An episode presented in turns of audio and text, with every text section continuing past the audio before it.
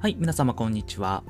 え今日はですね、会計の知識シリーズの第4回目ということで、え今日はですね、流動負債、えこれについてご説明したいと思います。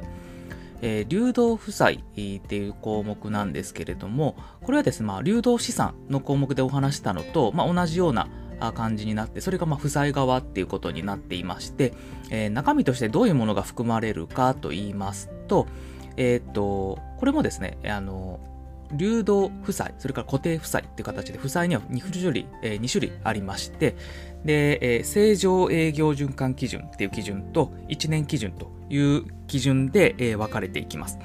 で、えー、結果的にですね、えー、流動負債として含まれる項目にはどういうものがあるかというと、えー、大きく2種類の項目が含まれます。で1つ目が営業サイクルに含まれる負債ということで、えー、例えば買掛金、それから支払い手形など、ですね。で、二つ目が、1年以内に決算、決済される負債ということで、前受け金だとか、未払い費用とかいうものですね。そういうものが含まれていきます。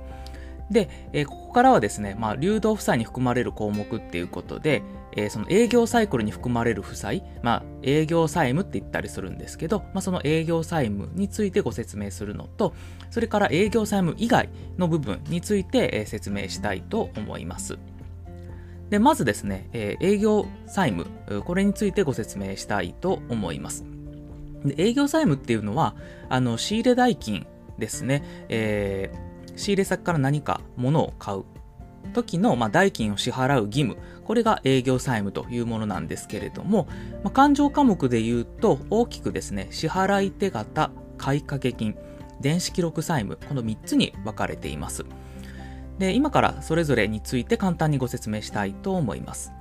で一つ目が支払い手形ですね。で、これはですね、あの、受け取り手形と、まあ、逆のパターンでして、えー、お客さんに、えー、手形を振り出した場合、その手形を、えー、支払い手形と呼んでいます。で、支払い手形っていうのは、まあ、受け取り手形と逆のようなイメージなので、まあ、決済の期間としては60日とか90日とかっていう形で、まあ、その60日とか90日後にお金を支払いますよっていうような、手形を振り出すっていうものになります。これが支払い手形と呼ばれるものです。で、続いて、え、2番目が買掛金ですね。で、買掛金は何かと言いますと、え、取引先との、え、通常の取引によってし、え、生じた買い入れ代金のうちまだ支払われていないものということですね。え、なので、え、後日まとめて代金払いますよっていう部分、この部分が買掛金という形になります。で、3つ目がですね、え、電子記録債務です。で、これは、あの、流動資産のところでお話した電子記録債権の逆側ですね。えっ、と、電子記録債権は自分が受け取る方でしたが、電子記録債務の方は自分が払う方になります。で、えー、従来のその買掛金や支払い手形といったものとは異なって電子的に記録されることによって発生する新しい金銭債務というものになります。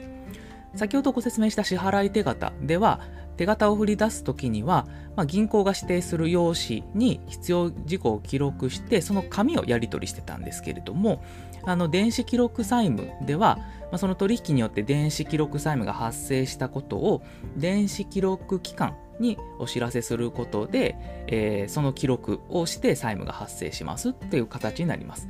で、電子記録機関っていうのは大手の銀行ですね。三菱 UFJ 銀行ですとか、三井住友銀行、みずほ銀行、それから全国銀行協会。これがあの認可を受けているという形になっています。はい。ということで、以上が営業債務についてのご説明になります。で、続いて、えー、営業債務以外の、えー、流動負債。こちらについてご説明したいと思います。え、こちらもですね、あの結構いろいろ項目が分かれてるんですけれども、えー、っと、項目としては5つご説明したいと思います。1つ目が短期借入金。え、2つ目が1年内償還予定の社債。3つ目が1年内返済予定の長期借入金。4つ目が未払い法人税等。5つ目が賞与引当金という形になります。この5つをご説明したいと思います。で、えー、1番目の短期借入金なんですけれども、これはですね、えー、返済期限が1年を超えない範囲で設定されている借入金のことになりまして、主にですね、仕入れ代金の支払いとか、まあ、そういう短期間の資金繰りのために使われることが多いですと。これが短期借入金ですね。で、続いてが、え1年内償還予定の社債ということで、えー、社債をちょっとご説明しないといけないですね。え社債っていうのは、あの投資家から、まあ、資金をえー、募る際に発行する有価証券のことになってまして、まあ、会社が発行する債券ですね。国債だと国が発行する債券なんですけど、社債の場合は会社が発行する債券という形になってます。で、えー、その中で1年内償還予定の社債っていうのは、まあ、1年内に返済を行う必要がある社債。これをあの1年内償還予定の社債と呼んでます。で、続いてが、えー、1年内返済予定の長期借入金ということで、こちらはですね、まあその名の通り、長期借入金のうち1年以内に返済しなければいけない部分を指しますと。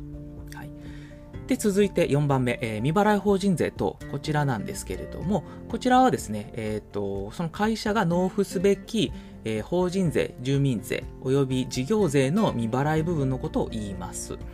で、えっと、法人税とか住民税及び事業税っていうのは、まあ、その1会計期間、例えば3月決算だったら4月から3月までなんですけど、その期間に、まあ、会社が獲得した利益に対して課税されるようなものになってまして、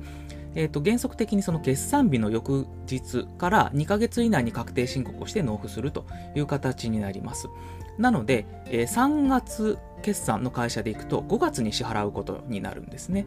なんですけれども、えー、会計上はその納付すべき金額を計算して、費用計上しますので、えー、実際は費用が計上しているんですけれども、まだあの5月に支払いということでお金は支払ってないという形になるので、えー、未払い法人税等という勘定科目で未払い分を計上するという形になります。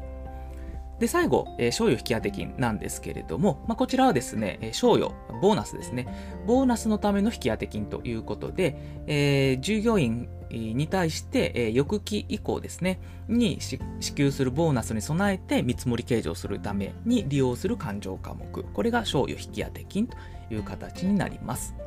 はい。ということで、えー、営業債務以外の流動負債についてもご説明させていただきましたので、こちらで流動負債の説明は以上とさせていただきたいと思います。え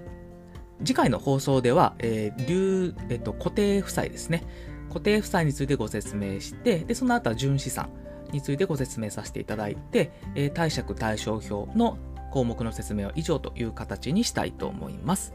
はい。では、えー、今回の放送はこれで以上とさせていただきたいと思います。どうもありがとうございました。